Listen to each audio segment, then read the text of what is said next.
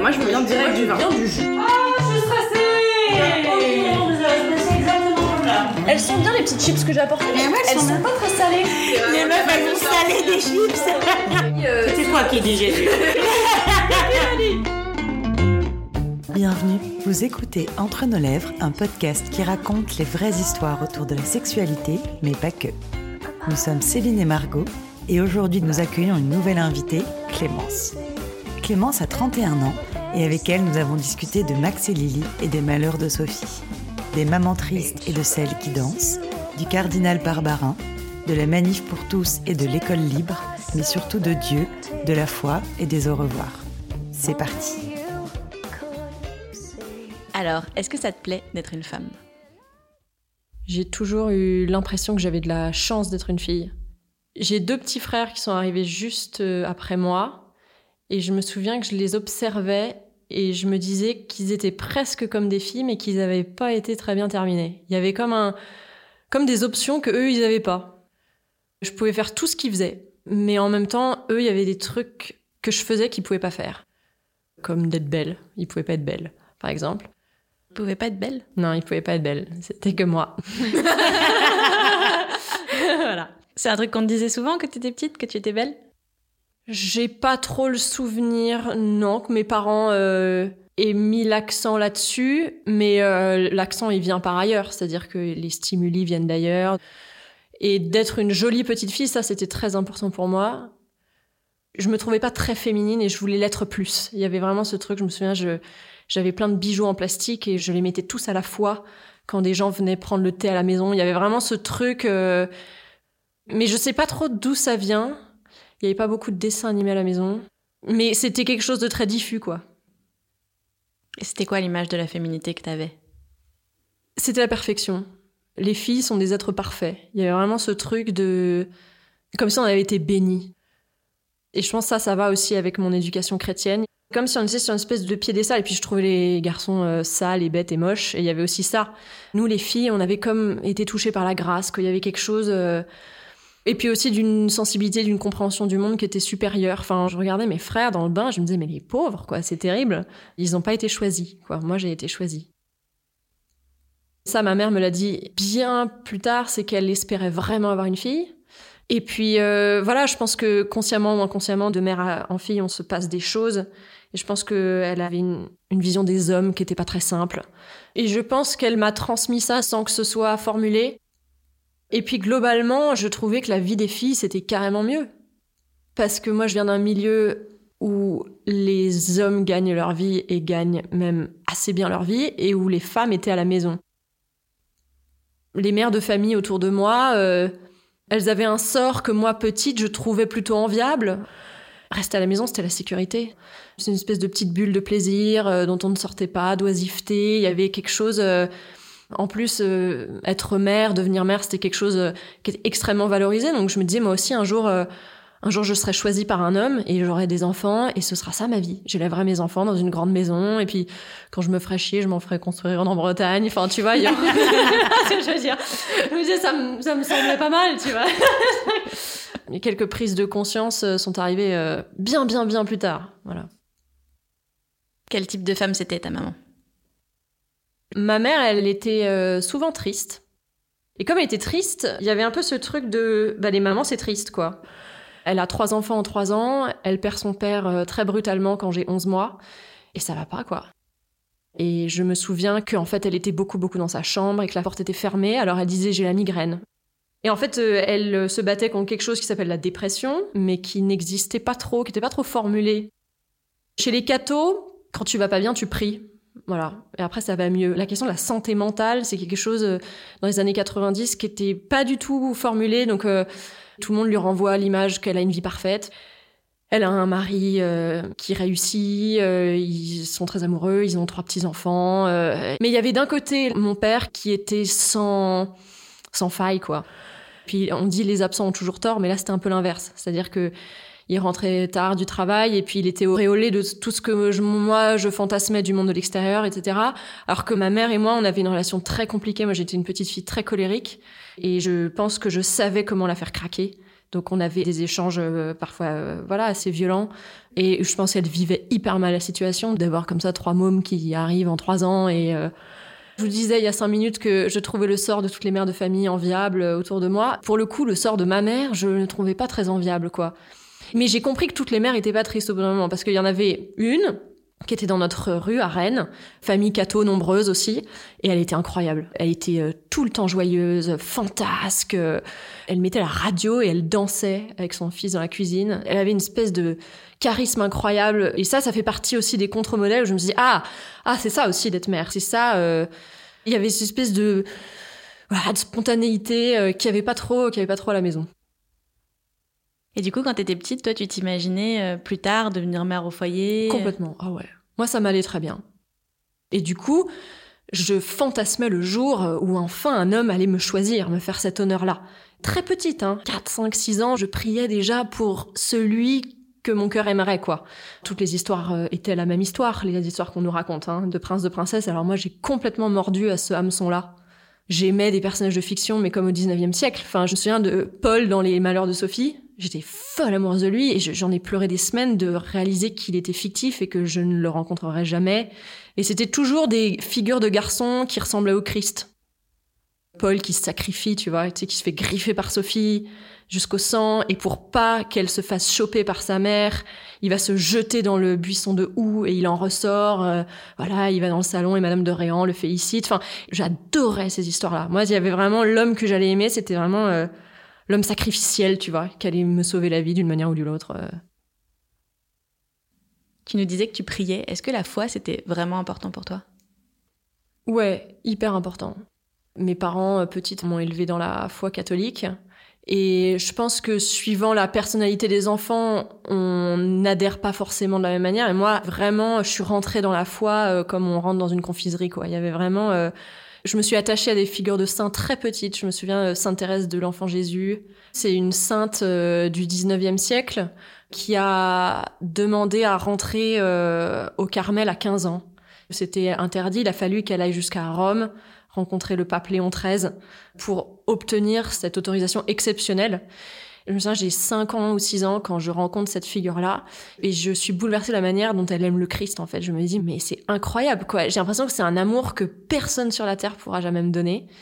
Et du coup, je, pense que j'ai une phase mystique. D'un coup, les hommes s'effacent, que je dis, non, non, moi, je vais rentrer au Carmel. je vais devenir religieuse c'est quelque chose qui a pris énormément de place à l'intérieur de moi et qui a été un peu le baromètre de plein de choses que j'ai fait petite, quoi. Ou pas fait, du coup. Et par exemple, la sexualité, c'est quelque chose de bien ou de mal? Pour moi, la sexualité, petite, je la sépare pas de l'amour. On en parle euh, très tôt parce qu'en fait, je pose des questions à mes parents. Et la question que je pose, c'est où j'étais avant d'être sur la Terre? Donc mes parents me répondent tu étais dans le cœur de Dieu. Certes. Mais sinon. Voilà. Cette réponse ne me satisfait pas. Donc je dis, mais comment est-ce que je suis sortie du cœur de Dieu?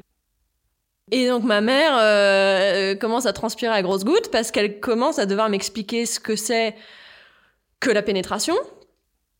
Elle me parle du zizi de papa qui va dans le zizi de maman. Sauf que moi, les zizi, je les connais un peu parce que je vois les zizi de mes frères dans le bain et je vois bien qu'ils sont mous.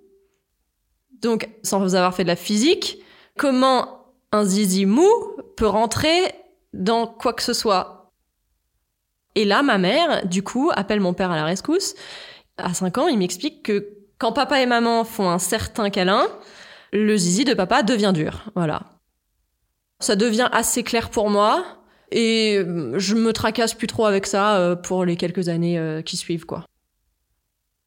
Donc pour toi, la sexualité, c'était fatalement lié à l'amour, donc à un couple, euh, au et à la mariage. procréation. Dans mon éducation, le sexe, ça sert à enfanter. C'est-à-dire Dieu donne la vie à travers nous. Fini, c'est tout. voilà. Et la sexualité, c'est pas un truc qui t'avait intrigué ou dont t'avais entendu parler avant de te poser la question de où t'étais avant de naître? Mes parents sont très pudiques avec moi. Donc euh, je vois bien qu'il y a des endroits du corps qui ne sont pas tout à fait comme les autres. Voilà, mes parents euh, me disent non, ça, tu te le laves toute seule. Donc je me dis bien qu'il doit y avoir un truc particulier euh, avec cet endroit. Et puis il y a aussi des petites BD.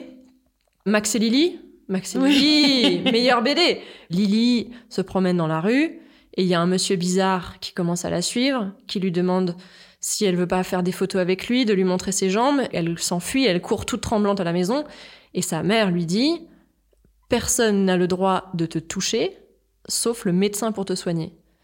Et ça, cette BD, c'est une BD qui m'a beaucoup marqué et que mes parents avaient pas mis dans l'armoire par hasard. C'était vraiment là pour euh, nous dire ce que eux, ils arrivaient pas forcément à me dire. Donc je pense que c'était quelque chose qui était très clair, qui était très ancré. Et du coup, à part les explications de tes parents, toi, c'est quoi ton premier souvenir lié à la sexualité? C'est des trucs qu'on me raconte. Typiquement, une pote, quand j'ai peut-être 7 ans, me dit qu'elle a vu des gens faire l'amour sur la plage. Alors je lui demande de décrire. Elle me dit qu'ils poussaient des petits gémissements, je sais pas quoi. Euh, ça va pas trop plus loin, quoi. Et puis il y a aussi un truc, c'est qu'en CE2, je croise les jambes en classe. Et là, il m'arrive un truc euh, assez hallucinant que j'essaie de reproduire, que j'arrive pas trop à reproduire. Et c'est très étonnant. Et cette chose arrive aussi quand il y a des gens qui se dévêtissent à la télé. Et je ne fais pas le lien entre les deux. Est-ce que t'en parles? Non, pas trop. J'en parlerai plus tard. En quatrième, il y a des gens qui viennent nous faire de l'éducation sexuelle dans mon collège catholique. Et là, je me souviens avoir levé la main pour dire qu'il m'arrive ça, qu'il y a des guillis en bas quand je regarde certains films. Et je me souviens pas de la réponse, d'ailleurs. L'association qui a été appelée dans mon collège l'année où j'étais en quatrième, c'était le Clair Amour et Famille. Voilà, je pense que tout est dit.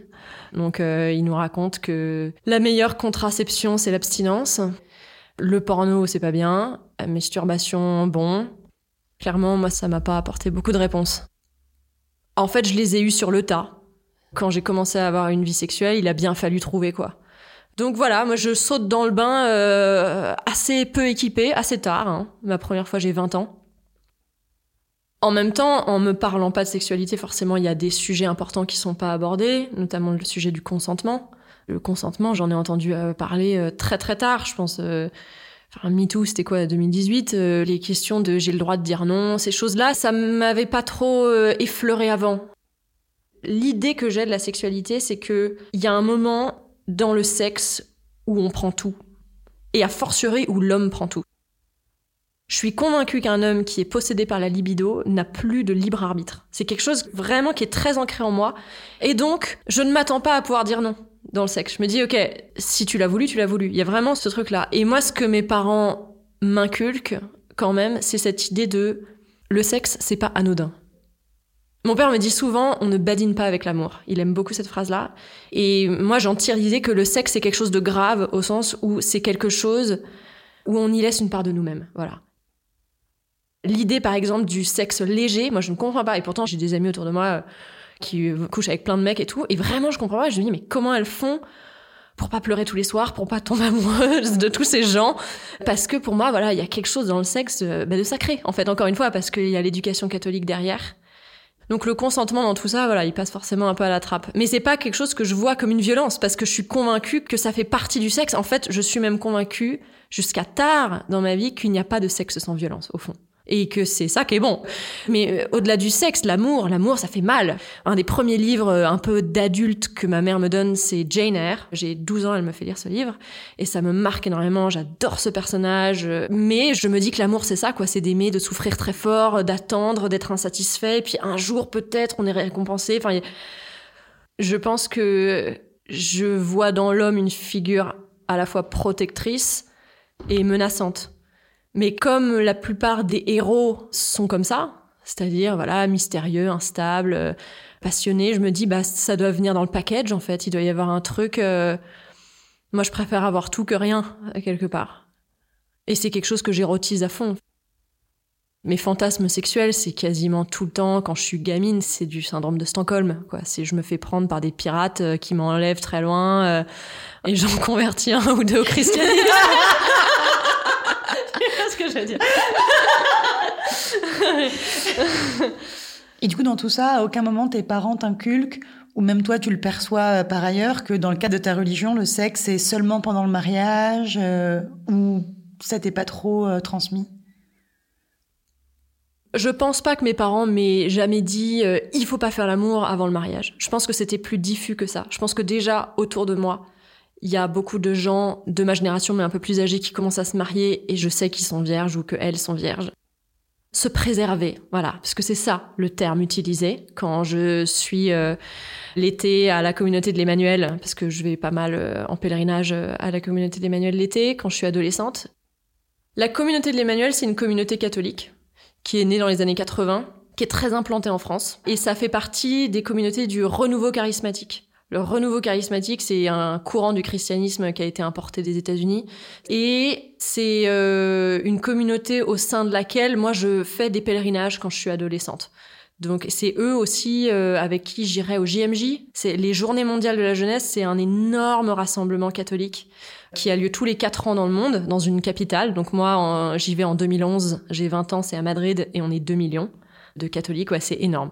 Ça dure deux semaines et c'est quand même, euh, il faut le dire, parmi euh, les communautés chrétiennes en France, c'est quand même une communauté assez traditionnelle qui défend euh, une vision traditionnelle de la famille. les hommes sont comme ci, les femmes sont comme ça, l'avortement non non, voilà. Et moi, je baigne là-dedans depuis que je suis petite dans cette vision-là et elle ne me dérange absolument pas. Enfin, je ne connais pas de contre-modèle, donc et c'est vraiment cette idée, c'est euh, se faire le cadeau de sa virginité euh, l'un à l'autre, quoi. Et c'est quelque chose, je me dis, ah, ça a l'air bien. Il y a vraiment ce truc de euh, quand je serai plus vierge, ce sera plus la même chose. Et il faut que ce soit spécial. Je pense que ce que mes parents me disent, c'est ta première fois, on espère pour toi que ce sera spécial. Voilà. Au-delà de l'idée de mariage. Et puis, il y a aussi l'exemple. Et l'exemple, c'est celui de ma mère. Ma mère, elle a, elle a attendu. Elle a attendu et elle n'a aimé que mon père. Et c'est vrai que je me dis, ah bah oui, peut-être que moi aussi, je pourrais être euh, la femme d'un seul homme. Tu vois? Tu nous as dit que ta première fois, elle était à 20 ans. Mm-hmm. Elle s'est passée comment? Elle s'est plutôt bien passée. J'avais rencontré ce gars euh, par une pote et euh, il était l'archétype du genre de gens derrière qui je courais à l'époque. C'est une espèce de boy scout avec euh, l'intelligence émotionnelle d'une cuillère à café. Et je me souviens qu'il était vraiment pas dégrossi sur pas mal de sujets. Parce que notamment, bon bah voilà, euh, on le fait, et à la fin, il me dit euh, Tu m'as menti. Et je lui dis Mais pourquoi tu dis ça? Et il me dit Mais t'es pas vierge. Et je lui dis Bah maintenant, non, du coup. Et là, il s'arrête à un moment, il me dit Mais une fille vierge, elle se comporte pas comme ça. Et moi, je suis abasourdie, puis je suis furieuse aussi, parce qu'en plus, euh, pour moi, il me traite de pute. Et puis, je me demande bien ce qu'il pense que fait une vierge. Enfin, je veux dire, j'ai quand même vu quelques films. C'est pas parce que c'est ma première fois que je vais rester grandement effarouchée à ne rien faire. Donc, j'ai pris un peu les devants, et visiblement, ça l'a complètement désarçonné. C'était un garçon... Euh, il couchait avec plein de meufs à l'époque, mais il était convaincu, lui, il m'avait dit, moi, je n'épouserai qu'une fille vierge. Voilà, moi, j'épouserai une fille vierge. Et je lui dis, mais toi, du coup, euh, ça va? Enfin, t'as pas besoin d'être vierge. Il me dit non, moi, c'est c'est pas pareil, quoi. Moi, je suis un mec. ouais, moi, je suis un mec. J'ai des besoins.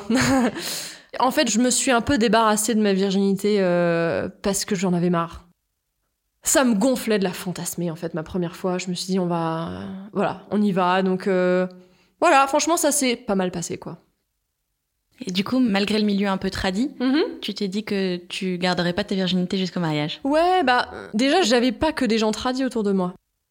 Le lycée catho où j'étais, en fait, il y avait plein de gens qui étaient pas catho.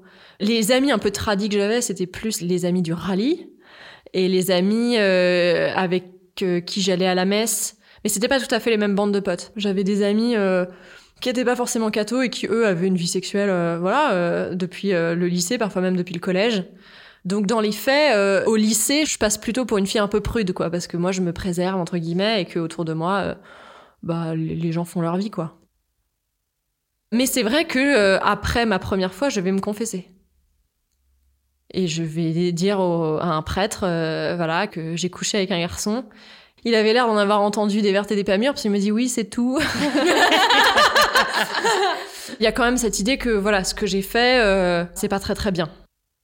En même temps, c'est une culpabilité qui commence un peu à s'évaporer à ce moment-là, parce que j'ai de plus en plus de mal à la justifier, en fait. Enfin, mes amis euh, catho, je vais pas trop euh, en parler. En revanche, euh, mes amis du conservatoire, parce qu'à 20 ans, c'est ma première année au conservatoire, et alors là, je rencontre des gens pour la première fois complètement différents. Et alors eux, au contraire, moi, je passais pour celle qui était en retard sur tout. Donc, je suis ravie, justement, de pouvoir dire, bon, bah voilà, enfin, vous allez arrêter de me faire chier avec ça. Check, c'est fait voilà quoi, on n'est pas en 1920 quoi. Donc je me rends bien compte que euh, finalement c'est pas si grave que ça. Est-ce que pour toi faire l'amour ça a changé la manière dont tu te voyais ou te définissais? Ouais un peu, parce que cette histoire du mec qui dit que je suis pas vierge, sur le moment j'étais hyper vexée. Après je me suis dit euh, putain mais je suis une déesse en fait. Enfin je suis naturelle. C'est-à-dire que moi qui m'étais toujours projetée dans l'idée que j'étais euh, complètement frigide et voilà, en fait, euh, je me suis dit bah j'y arrive comme tout le monde quoi. Je suis sexuelle comme tout le monde. Et donc ça m'a donné confiance parce que pour le coup, moi j'ai beaucoup d'insécurité dans la vie, mais il y a aucun moment après où je me suis dit euh, avant de faire l'amour avec quelqu'un, ah non ça va pas bien se passer. Ça c'est c'est quelque chose que j'avais pas. Tu disais que t'allais dans des rallyes, c'était comment? Les rallyes, en fait, j'ai appris ce que c'était parce que j'avais une babysitter en vacances qui gardait des petits et qui m'avait dit qu'elle allait dans un rallye. Moi, j'étais persuadée que c'était un truc de bagnole. En fait, elle m'explique que non, c'est des soirées où tu vas, où tu mets une belle robe et où tu danses et où c'est trop bien. Du coup, je rentre à la maison et j'en parle à mes parents. Mon père est pas ravi du tout parce que lui, il y a assez peu de choses qui l'énervent plus que l'entre-soi et la mondanité. Ma mère, c'est plus ambigu parce que je pense qu'elle se dit déjà, elle va pouvoir se faire des copains. Et puis, euh, je vais pas caricaturer en disant qu'elle a peur des hommes, mais il y a un peu de ça à l'époque. Je pense qu'elle a peur pour moi. Elle se dit, oulala, là là, euh, elle grandit, bientôt elle va rencontrer des garçons. Et peut-être que je peux avoir quand même euh, un peu mon mot à dire sur quel garçon elle va rencontrer. Donc, il me trouve un rallye, un rallye catho, parce que, enfin voilà, le principe même du rallye, c'est l'homogénéité du groupe. Hein. On se réunit en fonction de certaines valeurs. C'est un peu une boîte à mariage, quoi. Des parents euh, font en sorte que les enfants se rencontrent d'un même milieu social euh, pour se marier entre eux. Et en l'occurrence, là, le dénominateur commun, clairement, c'était qu'on était tous catholiques. Donc, euh, ça se passe sur plusieurs années. Hein. La première année, tu as des sorties, tu apprends à te connaître. C'est aussi quelque chose qui est très ancré dans les valeurs bourgeoises. C'est de accumuler quelque chose, des codes qui vont te servir plus tard. Donc euh, on allait au musée, euh, on a des conférences, je me souviens on se promène dans le marais pour euh, étudier l'histoire du quartier, etc. C'est assez sympa. Et puis l'année d'après, tu as des cours de danse. Et là, les choses sérieuses commencent. Et surtout, tu prends la mesure de l'idée qu'ils ont des garçons et des filles. Parce que les cours de danse, c'est quand même très très genré. Tu apprends à danser le rock, et c'est les garçons qui mènent les passes, qui apprennent. Donc techniquement, ils ont un peu plus de boulot. Et les filles, qui, elles, doivent apprendre à suivre. Et il y a un principe, c'est que ensuite en soirée, tu n'as pas le droit de dire non à un garçon qui t'invite à danser. C'est un principe. Et ça, donc voilà, les soirées, c'est encore l'année d'après. Et moi, j'ai un peu l'impression quand j'arrive dans ce rallye que mes parents l'ont fait exprès, qu'ils ont fait exprès de prendre le pire pour pas que j'y reste. J'y vais au premier truc et je me dis ah ils m'ont pas loupé les salauds. C'est hyper tradit quoi. C'est vraiment le cateau. Euh, par la moitié des mecs, euh, je leur demande ce qu'ils veulent faire. Alors, euh, je veux rentrer à Saint-Cyr, je veux devenir officier. Je suis on va se marrer. Donc, voilà, j'ai 15 ans et euh, voilà, j'ai 3-4 ans à tirer quand même dans ce truc. Mais je me dis, allez, j'y suis, j'y reste. Et puis, les soirées, ça va être sympa. Moi, dans toutes mes années de rallye, il y a une fois où ça va être à moi d'organiser une soirée. Et quand tu organises la soirée, tu peux inviter tes potes qui sont pas du rallye. Les soirées sont toujours voilà plus marrantes, plus diversifiées. Et puis il y a rallye rallye. Il y a les rallyes à Versailles, où franchement, t'as un parent derrière chaque pylône à vérifier que tu euh, danses pas de trop près. Et puis t'as les rallyes à Paris, où là, mais c'est... Ils ont du fric et il y a pas de parents, quoi. Les parents, je sais pas où ils sont, les parents, mais c'est parfait, quoi. C'est trop bien. Donc, euh, moi, je, ne rêve que d'une chose, c'est d'être invité euh, à une soirée de rallye à Paris, et ça m'arrive deux, trois fois, et à chaque fois, je suis émerveillée, quoi. Moi, la première fois que j'ai vu des gens faire l'amour, c'est dans un rallye. Ah bah voilà. Euh, tu t'es retrouvé dans un rallye Je savais, mais c'est improbable. Je savais pas ce que c'était. Ça arrive à des gens très bien. Hein. oui, non, mais euh, surtout Céline, je comprends pas. Non, ça n'a aucun sens. J'ai grandi dans le 93, donc euh, moi, Blanc-Ménil, il y avait pas de, il y avait pas de rallye. Mais en fait, mes cousins sont allés au lycée à Janson de Sailly. Ils se sont retrouvés propulsés là-dedans. Et un jour, ma cousine, elle m'a dit, mais attends, viens avec moi. On avait quoi? On avait 16 ans. Il y avait de la drogue, ça fumait de partout, Ouais, les, gamins étaient bourrés, Mhm. euh, il y en avait deux qui baisaient sur un canapé, et j'étais Ouais. en mode, moi je m'attendais à aller à un truc hyper euh, prout prout euh, Ouais, machin, et j'étais en mode, ok, je n'ai jamais vu euh, une telle Mm. Débauche. Ouais, une telle débauche, c'est le mot que je cherchais. Ouais, les rallyes parisiens, c'est un autre monde. Et du coup, toi, tu t'es fait des, des potes dans ce milieu-là? Ouais, je me fais des potes dans ce milieu-là, mais je suis toujours un peu à la lisière. Mes parents sont pas versaillais. Je viens pas d'une famille de huit enfants, j'ai pas un nom à particule. Il y a quand même des choses. Je tutoie mes parents alors que dans ma classe, il y a des gens qui voient leurs parents, comme dans la comtesse de Ségur. Du coup, une fois, je rentre à la maison et je commence à vous voyer ma mère qui me dit d'arrêter tout de suite parce que c'est carrément creepy. Donc, il y a, vraiment ce truc d'instinct grégaire à 15 ans où je suis pas tout à fait dans le moule et où je donnerais un rein en fait pour juste être comme eux et je vois surtout qu'il y a des couples qui se forment. Moi je suis jamais en couple, moi personne veut sortir avec moi. Et l'idée c'est de m'intégrer et de montrer que je suis comme eux, que j'ai des idées aussi euh, traditionnelles. euh. Et ils apprennent euh, quand je couche avec un garçon, voilà, on me fait comprendre que bon c'est pas top top quoi. Il me faut un moyen de me rattraper quoi, de prouver un peu ma valeur et ça tombe bien parce qu'on est en 2012. Et en 2012, il y a un truc qui naît qui s'appelle la manif pour tous. J'ai plein de potes qui y vont. Et je me dis, chouette, je vais pouvoir me faire plus royaliste que le roi, quoi. Je vais pouvoir, euh, moi aussi, aller défendre les vraies valeurs chrétiennes, un papa, une maman. euh. Moi, l'homosexualité, j'en ai assez peu entendu parler. Quand j'en ai entendu parler, c'est sous un angle assez précis et assez tragique, puisque c'est sous l'angle des années SIDA. Ma mère a perdu son meilleur ami à 24 ans qui est mort du sida. Et mon père a eu un ami euh, gay quand il était adolescent, quelqu'un d'assez proche qui a essayé de se suicider. Moi, je fréquente pas de personnes gays du tout. Enfin, autour de moi, il y en a pas. Et je me fabrique une image de l'homosexualité complètement limitante. Tu sais, euh, en plus, je fais des études littéraires, donc j'étudie Proust, euh, j'étudie Oscar Wilde. Et à chaque fois, j'associe toujours l'homosexualité à cette idée de destin tragique. Et à côté de ça, l'homosexualité, pour moi, c'est la gay pride. Voilà. C'est des gens qui n'ont pas beaucoup de tissu sur eux et qui sont sur des chars, tu vois. Joli cocktail. Donc la manif pour tous arrive et moi, je suis convaincue, la famille est attaquée. La famille, la vraie, est attaquée et il faut la défendre. Ce qui est très pervers dans cette approche catholique de l'homosexualité, c'est que ils déguisent leur homophobie en compassion. C'est cette idée de oh les personnes homosexuelles, il faut être bon avec elles parce qu'elles souffrent. Il y a vraiment ce truc complètement pervers de distinguer la personne homosexuelle de son homosexualité, mais comme tu distinguerais un criminel de son crime. Comme si elles avaient été maudites? Exactement. Comme si être homosexuel, c'était être en souffrance, alors qu'elles sont en souffrance parce qu'on vit dans une société homophobe, en fait, tout simplement. Mais ça, c'est quelque chose à l'époque que j'ai pas du tout assimilé.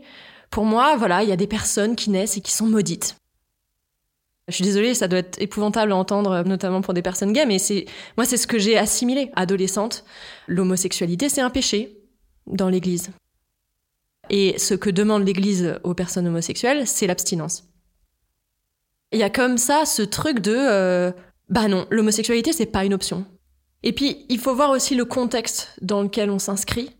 Pour toute une génération, la manif pour tous c'est un match retour.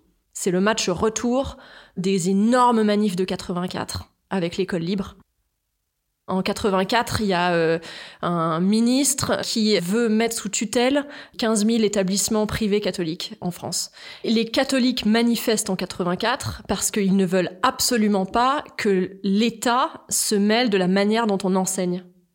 Il y a des énormes manifs, il y a un million de personnes dans la rue, et le gouvernement de Mitterrand recule. Ce qui a été assez euh, exceptionnel à l'époque parce que le mammifère catholique ne manifeste pas. hein. C'est quelque chose qui s'installe dans l'inconscient collectif des cathos que au fond l'État ne nous veut pas du bien et que si on s'endort, l'État va venir s'immiscer dans la manière dont nous éduquons nos enfants et c'est pas du tout un hasard s'il y a une crispation à la manif pour tous toute particulière sur le sujet de l'école. Je sais pas si vous vous souvenez, le gender. Tu sais, ils étaient complètement obsédés par ça. On va enseigner le, la théorie du genre à nos enfants. Ils vont laver le cerveau de nos enfants. C'est quelque chose qui est très ancré chez toute une partie du catholicisme en France. Et donc, quand la manif pour tous arrive, c'est l'occasion pour toute une génération de vieux qui avaient 20 ans en 84 et qui sont descendus dans la rue pour la première fois et qui se sont encanaillés, de vivre un match retour où, euh, voilà, on les a eu en 84 parce que le gouvernement a reculé à l'époque, on va les avoir à nouveau. Et en embarquant la génération d'après euh, derrière. Donc moi, j'arrive à la manif pour tous avec ce bagage-là, mais il y a les idées, mais après, il y a les manifs. Et alors, quand il va, il y a du bolos au mètre carré, hein, quand même. Là, même traditionnel que j'étais à l'époque, je vois les gens autour et je me dis, mais est-ce que je fais vraiment partie de ces gens-là, quand même? J'ai vu des mômes habillés comme dans les choristes, en culotte de velours. Je n'ai jamais vu ça, quoi. Et donc, j'en fais une, j'en fais deux. C'est une année qui est charnière pour moi, parce que, en parallèle de ça, pour la première fois, je rencontre des gens gays. Je rencontre au conservatoire, je rencontre à Sciences Po, et évidemment, ça fait tomber euh, tous les a priori que j'avais. Et surtout, ça me rend hyper mal à l'aise parce que tous mes amis du conservatoire euh, de Sciences Po vont à la manif pour soutenir la loi Taubira. Dans les amphis de droit, juste avant euh, chaque cours de droit, il y a l'UNEF, le syndicat étudiant, qui invite tout le monde à aller manifester pour l'égalité. Et je réalise que ce que je fais en allant à la manif pour tous, c'est pas juste défendre des idées, c'est empêcher des gens, des vrais gens que je vois pour la première fois, que je connais, d'avoir euh, bah, ce que j'ai, en fait. Et du coup, j'ai de plus en plus honte. La manif pour tous, j'arrête d'y aller, mais pour autant, je sais plus trop quoi penser. J'ai vraiment l'impression d'être les fesses entre deux chaises, de deux mondes qui sont complètement irréconciliables, en fait. Ta famille, elle en pense quoi de la manif pour tous? Dans ma famille, il y a une personne avec qui je me dispute à l'époque, c'est l'un de mes petits frères, qui est aux États-Unis depuis plusieurs années, qui évolue dans euh, les milieux universitaires de la côte Est, qui sont quand même, on, va, le dire, un bastion démocrate, très très libéral sur tous ces sujets de société, et qui rentre à Noël euh, l'année de la manif pour tous, et qui m'entend parler à table et qui a les oreilles qui saignent. Mon frère, c'est la première personne qui me parle de transidentité. J'en ai jamais entendu parler, hein, c'est pas au caté qu'on allait m'apprendre tout ça. Je me souviens que je l'ai remercié des années après, parce que voilà, il fait partie des personnes comme ça qui me font bouger euh, tout doucement. Et là, voilà, je rentre sur un chemin qui va être euh, long parce que pour arrêter d'être homophobe, il faut rejeter euh, une religion. Clairement, l'homophobie, malheureusement, elle est dans les textes. C'est écrit hein, dans l'Épître aux Corinthiens, les homosexuels n'hériteront pas du royaume des cieux. Donc moi, qui suis fervente catholique à l'époque, je suis au pied du mur. Parce que soit je commence à me dire que Dieu se trompe, et ça, je peux pas l'admettre, puisque Dieu est un être parfait, qui ne se trompe pas, qui est d'ailleurs à la source de tout amour. Mais du coup, quelqu'un se trompe. Il faut que j'accepte que l'Église se trompe. Et ça, c'est un déchirement, je suis pas sûre de pouvoir exprimer. C'est-à-dire que moi, l'Église, c'est ma famille, depuis que je suis née, c'est une vérité, c'est une certitude. Et à partir du moment où tu as la première maille du pullover qui est tirée et qui cède avec l'homophobie, où je me dis, oh putain, oui, ça c'est pas top. En plus, après, tu commences à regarder les droits des femmes, et là tu dis, oh la vache. Et en fait, tu réalises que, bah, y a rien qui va, en fait. Enfin, et moi, j'ai 23 ans, et, euh, et ça implique des choses. Cette année-là, je perds un cousin que j'aime énormément, qui met fin à ses jours. Et c'est la première fois de ma vie que je dois lui dire au revoir pour toujours la mort chez les chrétiens et c'est juste une porte que tu pousses, quoi. Et là, d'un coup, c'est le néant qui s'installe euh, autour de toi et c'est quelque chose qui est très très dur à, gérer. J'ai plus de Dieu et je peux en parler à personne parce que soit euh, j'ai mes potes du conservatoire et de Sciences Po qui sont euh, pas du tout chrétiens, soit j'ai ma famille et ma famille, la vie de foi c'est quelque chose de très personnel aussi. Moi, mes parents, on parle pas trop de notre vie de foi. Il y a ce truc, euh, c'est un peu notre jardin secret aussi. Donc, je dois me démerder et je sais pas quoi jeter, je sais pas quoi garder. Euh. Et alors, il y a deux rencontres euh, au conservatoire, deux compositeurs qui vont nourrir ma foi spirituelle et où du coup, j'ai l'impression de m'être recréé une religion à moi. Le premier, c'est Jean-Sébastien Bach. C'est un compositeur que j'ai pas mal esquivé dans mes premières années de chant. Je savais pas trop euh, par quelle boule prendre. Et puis, euh, à 23 ans, je me prends le Magnificat dans la gueule. Et il y a tout le reste qui vient après, hein, toutes les cantates, les passions. Et c'est une spiritualité qui me plaît. Ce qui me plaît chez les protestants, c'est ce rapport direct à Dieu. C'est-à-dire qu'il n'y a pas de clergé entre les deux, tu peux parler à Dieu directement. Et, et quand je rencontre la musique de Bach, j'ai l'impression que, que Dieu me dit euh, Je serai toujours avec toi. D'une autre manière, si tu veux bien de moi. Et d'ailleurs, euh, t'as même pas besoin de croire en moi tous les jours. M'en fous. Donc voilà, c'est quelque chose qui, qui du coup me rassure énormément. Le deuxième compositeur euh, qui me marque, c'est Francis Poulenc, un compositeur du XXe siècle. Déjà, il est gay. Je trouve ça hallucinant. Je me dis, mais l'Église est homophobe aujourd'hui. Il y a un siècle, ça devait être carrément pire. Et le gars a réussi à vivre sa foi catholique en enjambant, du coup, toutes les limites de l'Église pour aller vers l'essentiel qui est le message du Christ.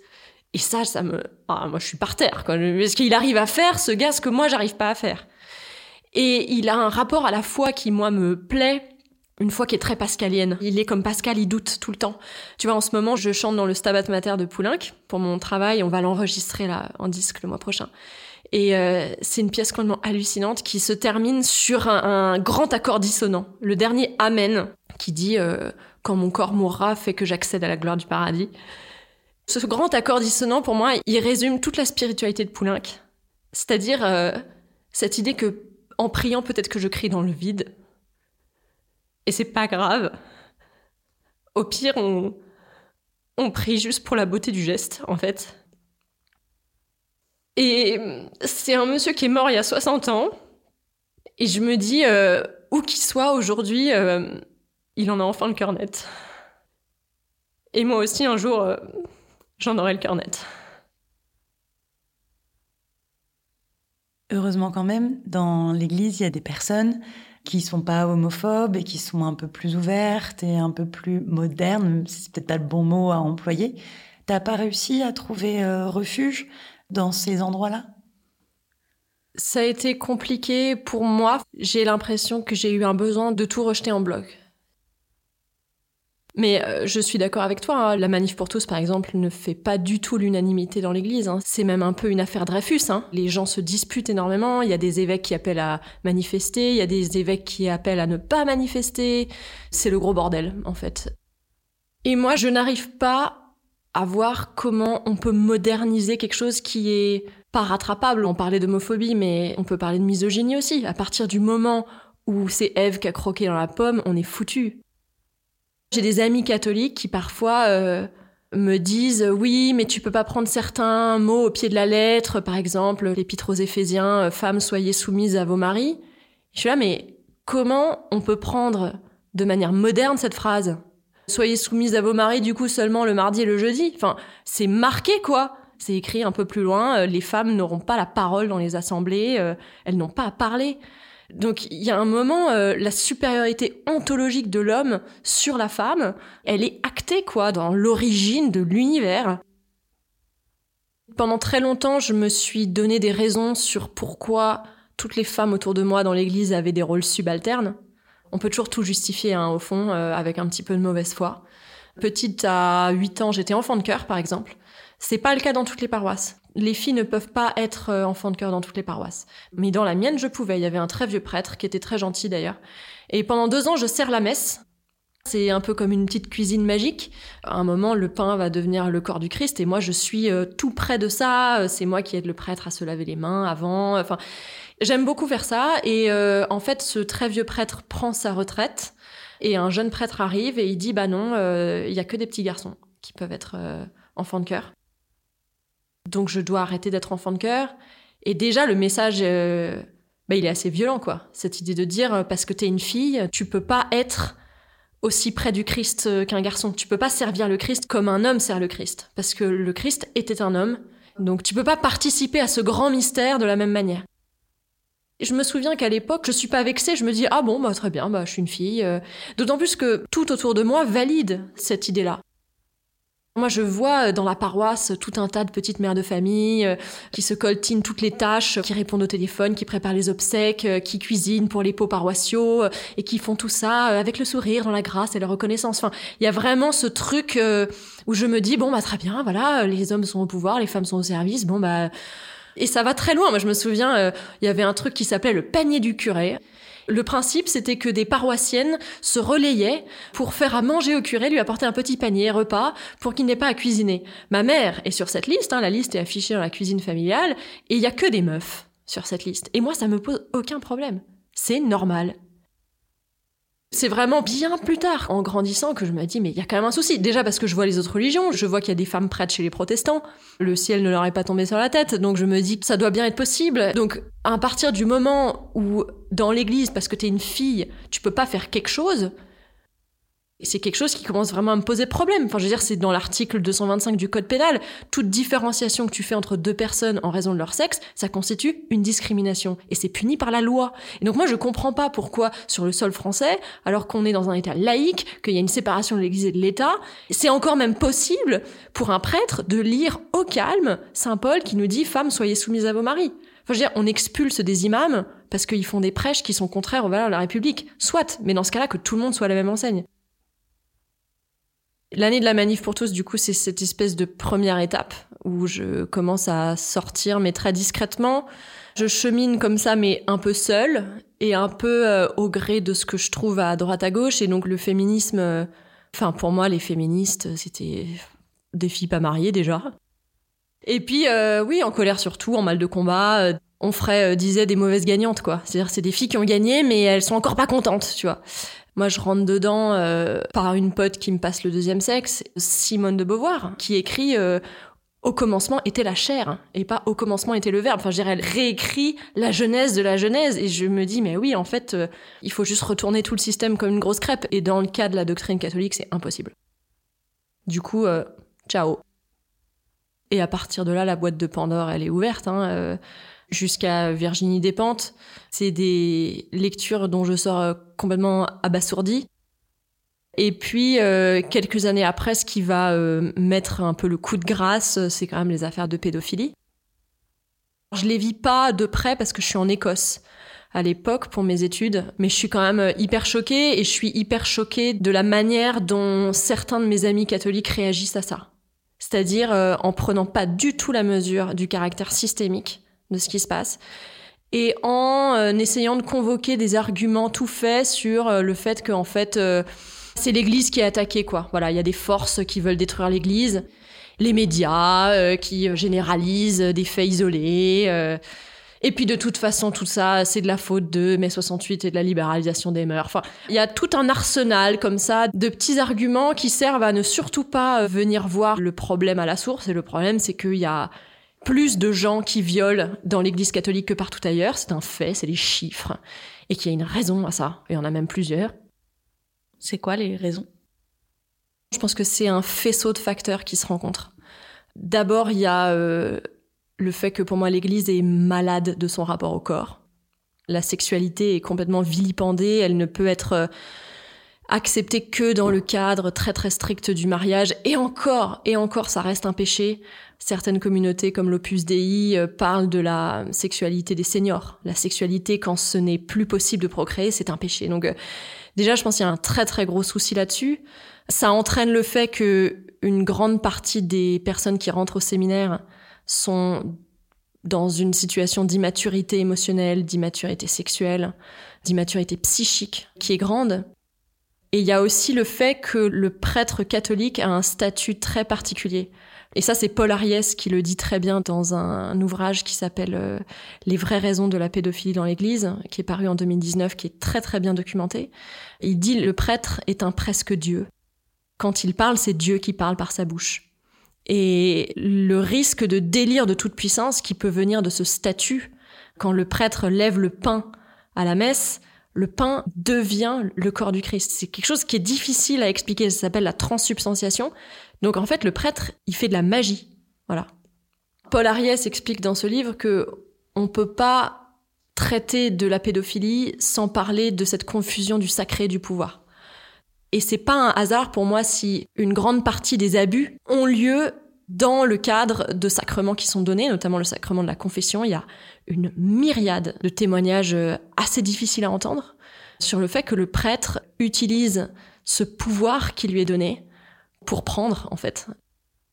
Pour moi, l'une des plus grandes trahisons, elle est là. C'est d'utiliser le message du Christ pour parvenir à tes fins de cette manière-là. Et puis, euh, il faut parler aussi du terrain traumatique. En France, 70% des prêtres qui violent ont eux-mêmes été violés par des prêtres enfants. Donc c'est euh, comme ça une, une, espèce de généalogie complètement funeste qui s'installe. Quand tu as été toi-même abusé enfant, je veux pas parler à la place des spécialistes, je le suis pas, je ne m'appelle pas Muriel Salmona, mais je pense que le risque quand tu es abusé enfant, c'est de rester dans cette espèce de limbe d'une infrasexualité. La pédophilie n'est pas une sexualité. Enfin, c'est un trouble mental. Voilà, ces gens-là euh, rentrent au séminaire euh, après euh, assez tôt sans avoir pu forcément faire le travail de résilience, de travail sur soi, euh, psychologique, psychiatrique est absolument nécessaire euh, après des faits traumatiques comme ça. Hein. La question de la santé mentale dans l'Église, c'est un vrai problème. Moi, j'ai euh, beaucoup d'amis catholiques qui confondent, par exemple, un père spirituel et un psychologue. J'avais un pote l'autre jour, je lui demandais s'il avait un psy, parce qu'il va pas très bien en ce moment. Il me disait non, mais j'ai pas besoin d'avoir un psy, moi j'ai un père spi donc un père spirituel euh, que tu vas voir et qui te guide sur tes choix de vie. Mais c'est pas la même chose. Et cette espèce de confusion entre le psychologique et le spirituel, je pense que ça n'aide pas euh, dans un terreau qui est déjà si compliqué, quoi. Voilà. Et vous rajoutez à tout cela le célibat des prêtres. Je pense pas qu'on puisse dire qu'il est la source de tous les maux. Enfin, si on prend la pédophilie hors église, les chiffres en France, 80% des abuseurs d'enfants sont en couple ou père de famille. Mais pour autant, je pense que ça rajoute quand même une tension supplémentaire chez des jeunes gens qui n'ont pas du tout bien été dégrossis sur euh, tous ces sujets. Moi, le seul truc que je comprends pas, malgré toutes ces explications, c'est, enfin, pour moi, la pédophilie, c'est une déviance mentale. J'ai quand même vachement de mal à appréhender le fait que, ok, il y a toutes ces circonstances et toutes les choses qui expliquent la pédophilie au sein de l'Église. J'ai quand même vachement de mal à comprendre Comment est-ce que ça explique qu'un mec, il fasse ça sur des mômes? Moi, c'est une question qui me taraude énormément, de savoir pourquoi un prêtre se tourne vers un enfant. Je pense que le prêtre pédophile voit dans l'enfant justement l'innocence, l'absence de perversion. Ça, c'est Paul Ariès, encore une fois, qui l'explique très très bien. C'est-à-dire, paradoxalement, de chercher un désir d'élévation complètement mal placé, mais de chercher ce que Denise Lout appelle une sexualité marginale, qui échappe en fait à ce que la sexualité a de total, à ce que la sexualité a de sale en fait. Et rappeler aussi que la plupart du temps, le profil du pédophile chez les prêtres, c'est ce que Paul Ariès appelle le pédophile grand enfant, qui voit dans l'enfant en face un autre enfant. Il se croit lui-même enfant. Cette espèce de limbe où il évolue parce qu'il n'est pas arrivé là où nous sommes nous, dans une maturité sexuelle de la différenciation, mais dans cette espèce de lieu où il peut jouer avec un enfant qu'il pense être son égal. Dans le livre, on identifie aussi un autre profil un peu plus marginal de prédateurs qui sont les grands pervers, qui eux jouissent plutôt de la domination qu'ils exercent sur une victime et de la destruction de l'autre. Là, on est dans quelque chose de complètement différent. Et très souvent, on parle de grandes gueules de l'Église, des personnages extrêmement charismatiques. Le père Prénat faisait partie de l'un d'entre eux, c'est-à-dire des gens qui, avant de séduire les enfants, séduisent les parents, qui sont extrêmement aimés, respectés, et à qui il est extrêmement difficile de dire non. Donc il y a l'affaire Prena en 2016. L'affaire Prena, c'est euh, des anciens scouts qui accusent un prêtre de les avoir abusés euh, dans le diocèse de Lyon. Ça prend énormément d'ampleur médiatiquement parce que euh, se constitue en association qui s'appelle la Parole libérée. Il y a un procès qui est fait au cardinal Barbarin, qui est un cardinal adoré à Lyon, et il y a dans l'Église euh, une réponse qui aussi moi me choque beaucoup, c'est que le pape euh, François répète à, qui veut l'entendre que au fond, euh, s'il y a de la pédophilie dans l'Église, c'est à cause de Satan, qui tente ses prêtres et qui fait que tous ces malheurs arrivent. Et ce à quoi les associations répondent alors nous n'avons pas été violés par Satan, nous avons été violés par des prêtres.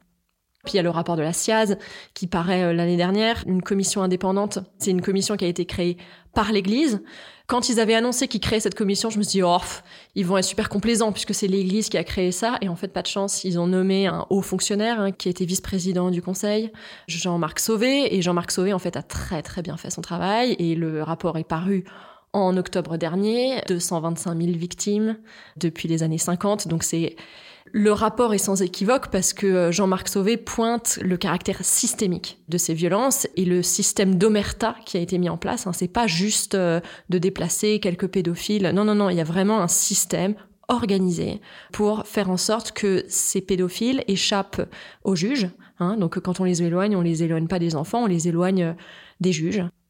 L'Église s'attendait à ce que ce soit la merde, mais vraiment pas à ce point. Ça a été une grosse période de ta vie, ça, de te renseigner, de lire énormément et de te documenter sur l'Église et, toutes ces déviances? La pédophilie et l'inceste, c'est des sujets qui m'intéressent parce que des gens très proches de moi euh, ont subi les deux. Les Anglais diraient euh, It hit close from home, c'est pas tombé loin de la maison. Et je pense que j'avais besoin aussi de faire toutes ces recherches pour d'autant plus faire le deuil de cette institution aussi. Je pense que chaque chose que je lis à ce sujet me conforte euh, dans le choix que j'ai posé de me défaire de cette institution euh, parce que je je la trouve pas mauvaise en soi. Je pense qu'elle a, elle a juste euh, il y a trop de boulot à faire quoi. Enfin, il y a aussi quelque chose que je veux dire à ce sujet, c'est que dans le christianisme, le savoir c'est suspect. Adam et Ève sont chassés du paradis parce qu'ils ont voulu savoir. Ève, elle a croqué dans la pomme de l'arbre du savoir. Et parce qu'ils croquent, ils ont enfin la connaissance du bien et du mal, et en cela, ils sont maudits. Et donc, en conséquence de ça, il y a toujours cette idée que Dieu sait pour toi. T'as pas besoin de trop chercher. Voilà, la curiosité est un vilain défaut. Et donc, pour moi, de reprendre le contrôle de mon narratif à moi, c'était aussi de dire non, non, non, non, je prête mon cerveau à personne. Et mon cerveau, trop longtemps, je l'ai donné à un tiers. Aujourd'hui, je suis dans cette démarche de me dire, voilà, je suis un être pensant, je suis un être rationnel, et c'est de mon devoir euh, d'humain de me documenter, même sur des sujets euh, sur lesquels on n'a pas du tout envie de lire, parce que cette réalité-là, euh, ça me fait pas plaisir de la découvrir, évidemment. L'Église, ça a été ma famille pendant des années, donc le réveil fait mal, quoi. Moi, c'est la goutte de trop, quoi, après tout ça. Il y a un autre film qui me marque beaucoup, c'est un film de Sarah Succo qui s'appelle Les Éblouis, qui parle de pédophilie, qui parle aussi de l'abus spirituel. Et en fait, je le vois avec mon mec et je passe une heure à pleurer. Et mon mec comprend pas trop. Et en fait, je réalise que en voyant ce film, donc qui parle d'une jeune fille qui échappe à une euh, communauté catholique à tendance un peu sectaire, en fait, moi, je revis des scènes que moi j'ai vécues à l'Emmanuel. Notamment des scènes de liesse collective qui dérapent un peu. Moi, j'ai vu à la communauté de l'Emmanuel des gens tomber dans l'esprit. Alors des gens qui tombent en repos dans l'esprit, c'est des gens qui, euh, frappés par le Saint-Esprit, euh, tombent par terre. Pour moi, aujourd'hui, quand je l'analyse, c'est un abus spirituel hallucinant, quoi. Quelqu'un qui tombe par terre et qui dit que c'était à cause du Saint-Esprit, mais quand t'as 15 ans, tu crois à ces choses-là. Pareil, il y a un truc à l'Emmanuel qui est à la fois assez terrifiant et assez pathétique, qui s'appelle le chant en langue. Alors ça, c'est extraordinaire. C'est euh, pendant des séances de louanges collectives, du côté de l'estrade où il y a un peu les membres permanents de la communauté, commence à s'élever un espèce de chant euh, dans plein de langues différentes. Et en fait, il raconte que c'est le Saint-Esprit qui commence à agir sur les personnes et qui fait qu'elles s'expriment dans toutes les langues de la terre. C'est quelque chose qui prend sa racine dans un épisode de l'Évangile où, je crois, 40 jours après la mort de Jésus, pendant la Pentecôte, les apôtres ont reçu un don de l'Esprit Saint qui leur a permis de s'exprimer dans toutes les langues de la terre à la fois, pour pouvoir évangéliser tout autour de la Méditerranée à des gens dont ils ne parlaient pas la langue. Donc je vois ce film et j'ai l'impression de me réveiller un peu d'un long sommeil, de relire ma propre histoire sous un angle complètement différent. Et ma colère, elle vient là, c'est de me dire, mais on m'a menti, quoi. On m'a manipulé. Moi, j'étais encore une fois une jeune fille avec un, une envie d'absolu et on me disait oui, je sens que tu as un grand désir de Dieu. Enfin, et malheureusement, je vois des gens autour de moi de ma génération qui se sont pas du tout extirpés de tout ça après. Et ça me rend juste trop triste en fait. Donc euh, tout ce cocktail de choses fait qu'aujourd'hui, Dieu a une part dans ma vie, mais euh, l'Église c'est fini quoi. Et quelque part, c'est après avoir quitté l'Église que j'ai fait la rencontre de Dieu finalement. Aujourd'hui, si tu voulais des enfants, tu les élèverais comment? Dans quelle foi? Je pense que je les élèverai pas dans la foi. Je leur laisserai faire ce qu'ils veulent. Puis en plus, je suis mariée à quelqu'un qui est pas catholique et, la question se posera pas. La religion, ce sera plus une forme de culture générale, j'imagine. Et tu t'es mariée à l'église, du coup? Ouais, je me suis mariée à l'église. Parfois, je me demande pourquoi je l'ai fait. Je pense que je l'ai fait pour plein de bonnes raisons et peut-être pour des moins bonnes raisons. Je pense que euh, l'homme que j'ai rencontré euh, est pas chrétien du tout. euh, il est athée. Donc, on aurait très bien pu euh, se marier dans le bois de Vincennes euh, pieds nus et ça n'aurait dérangé personne.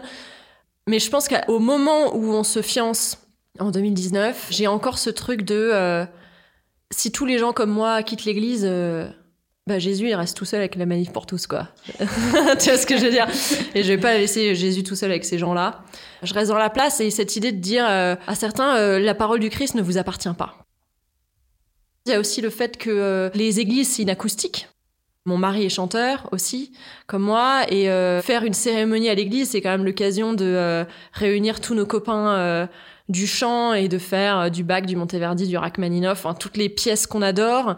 Mon mec a grandi en Angleterre, il a été élevé dans les maîtrises d'enfants, il a appris à chanter très jeune aussi avec la liturgie, donc et c'est ça le paradoxe de plein de gens dans mon métier, c'est qu'ils ne sont pas chrétiens, mais très souvent ils connaissent la liturgie. Parce que l'histoire de la musique classique, elle est très souvent liée à la religion.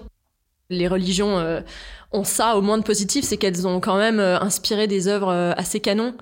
Donc pour moi, faire une cérémonie à l'église, c'était une façon de rassembler tous les gens de ma vie dans quelque chose euh, qu'on a façonné. Je veux dire, cette cérémonie, elle était euh, à notre image et les retours qu'on a eus, c'était euh, il y avait une grande ouverture, une grande liberté, une grande tolérance, une grande diversité qu'on n'avait pas d'habitude dans les messes où on va. Et ça, c'est vraiment ce que je voulais, quoi.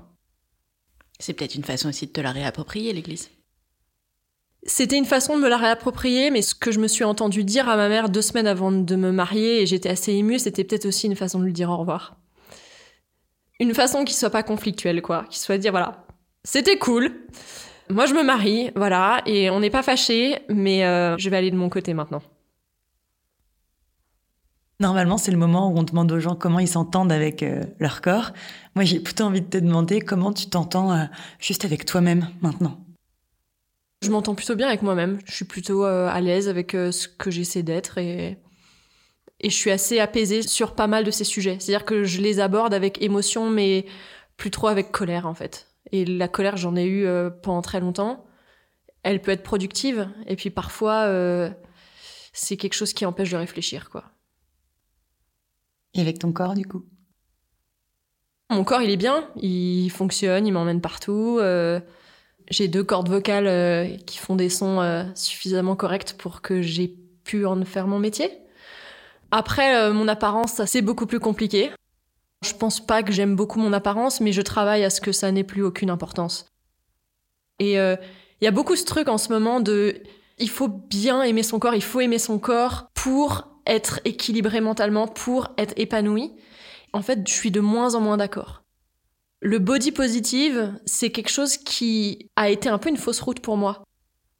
À la base, c'était une idée géniale, enfin, de mettre euh, à l'honneur des corps qui sont pas adoubés par les canons actuels de beauté, des corps de toutes les couleurs, de toutes les corpulences, des corps porteurs de handicap, c'était super. Mais il y a eu des problèmes après. Déjà, j'ai vu des corps dominants se réapproprier très vite cette chose-là. Et la deuxième chose, c'est que pour moi, le body positive, c'est quelque chose qui a un peu rattrapé par les bretelles celles qui avaient eu le toupet de ne plus penser à leur corps, tout simplement. Être féministe, pour moi, c'est vouloir l'égalité. Moi, je veux ce qu'a mon mec. Et qu'est-ce qu'il a, mon mec? Il a pas de corps. Virginie Despentes, a raison. Les hommes n'ont pas de corps.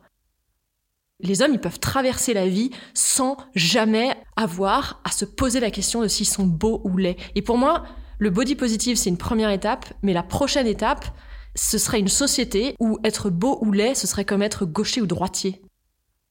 Ça, aujourd'hui, je l'ai pas. Je me lève, je monte sur la balance, je pousse un cri horrifié, enfin, ça relève quasiment du rituel collectif. Moi, j'ai jamais été grosse. Si on devait euh, résumer médicalement mon état, je n'ai jamais eu un IMC, voilà. Et pourtant, je me trouve grosse depuis que j'ai 4 ans. C'est qu'il y a un souci. J'ai grandi dans un milieu où tout le monde était mince, en plus. Ma mère, elle avait un physique à la Jane Birkin, elle avait des longues jambes. Et moi, à 16 ans, en un été, mon corps a pris la forme d'une poire. Et je me suis pas du tout dit que j'avais pas la même morphologie qu'elle. Je me suis dit que j'étais grosse. Je me suis dit qu'il y avait un problème. Et c'est quelque chose euh, qui est allé très loin. À partir du moment où vous commencez à sauter des repas, où vous allez à des auditions en tremblant de faim et en vous trouvant très maline hein, de trembler de faim parce que vous êtes supérieur aux autres. Enfin, il y a quand même des trucs. euh, Moi, je me suis mariée l'année dernière. J'étais squelettique. Enfin, je, vois les photos aujourd'hui. Toutes les potes de ma mère ont dit, voilà, Clémence, elle est maigre comme un coucou.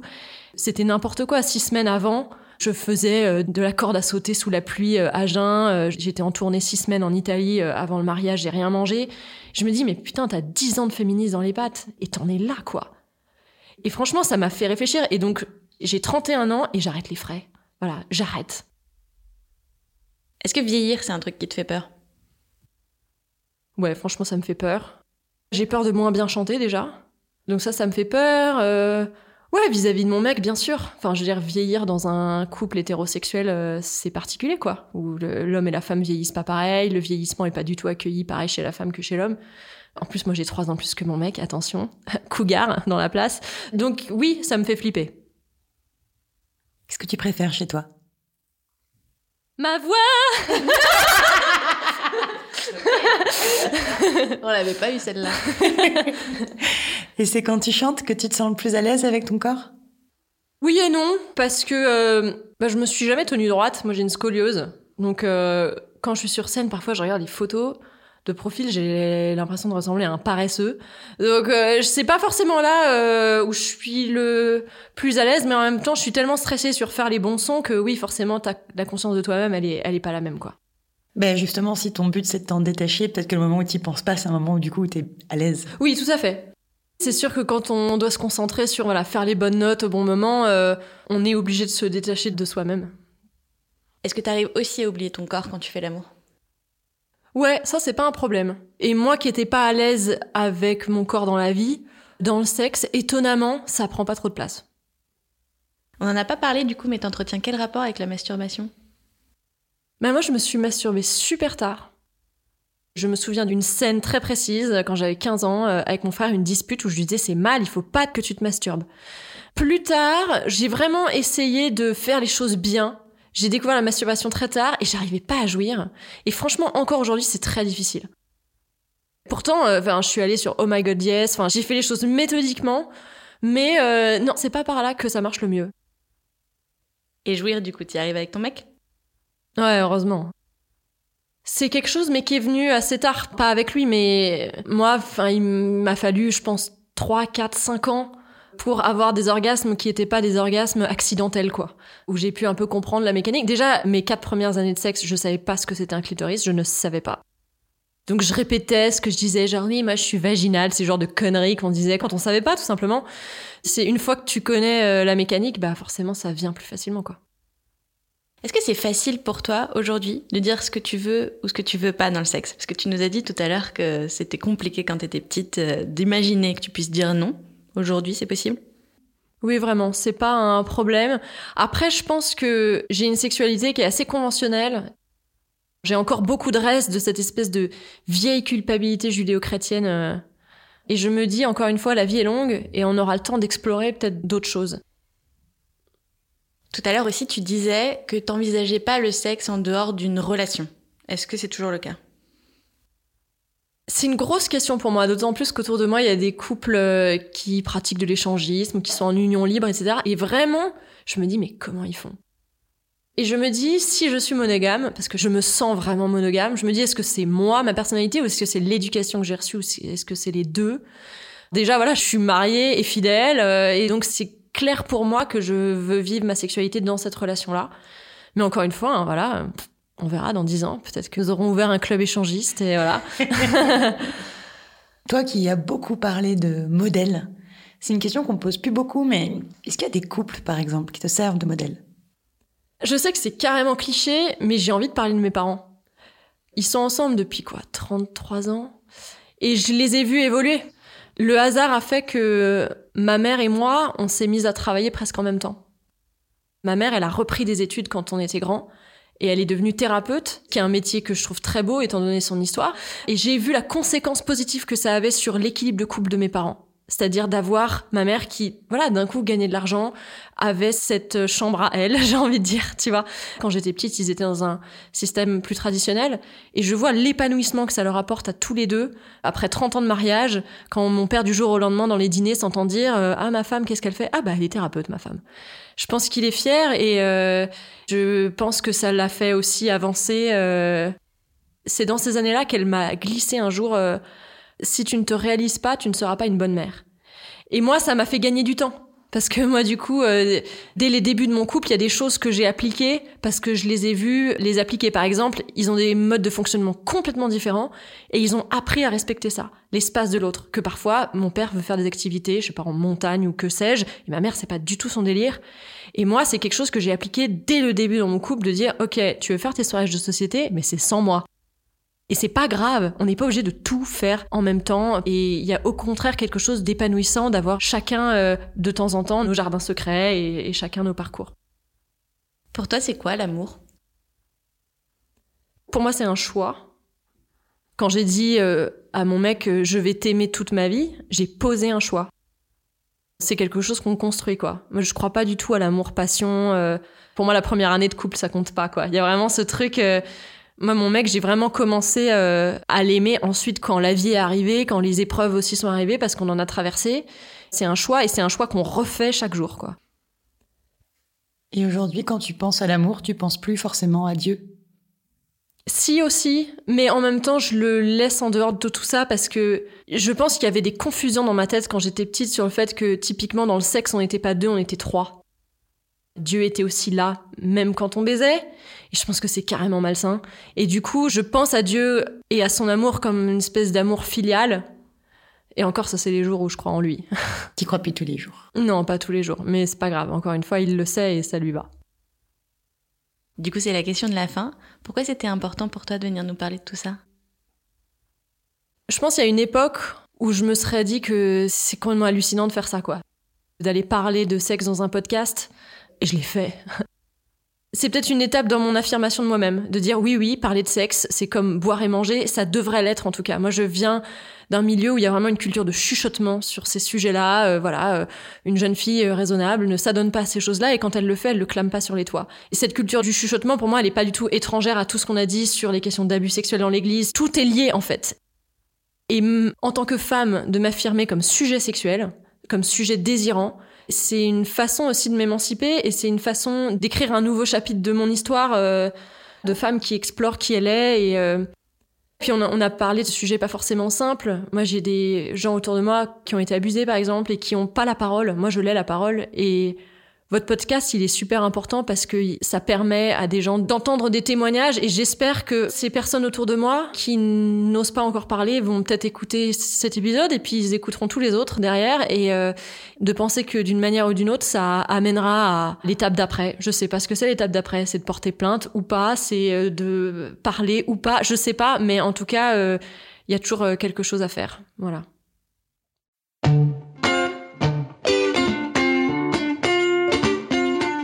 Pour ne pas rater le prochain épisode d'Entre nos lèvres, abonnez-vous à ce podcast. Vous pouvez également nous suivre sur Instagram, Facebook et Twitter, at Entre nos lèvres, ou sur notre site internet entrenoslèvres.fr, où nous écrivons aussi. Et n'oubliez pas de vous inscrire à notre super newsletter. Tous les mois, à l'annonce du nouvel épisode, on partage avec vous 5 chouettes recommandations. Des livres, des films, des articles, tout ce qui nous a plu ou touché ces derniers temps. Promis, c'est cool. Ah oui, et puis le montage et le mixage de cet épisode ont été faits par Noémie Sudre et la musique du générique par Martin de Bauer. Allez, à bientôt.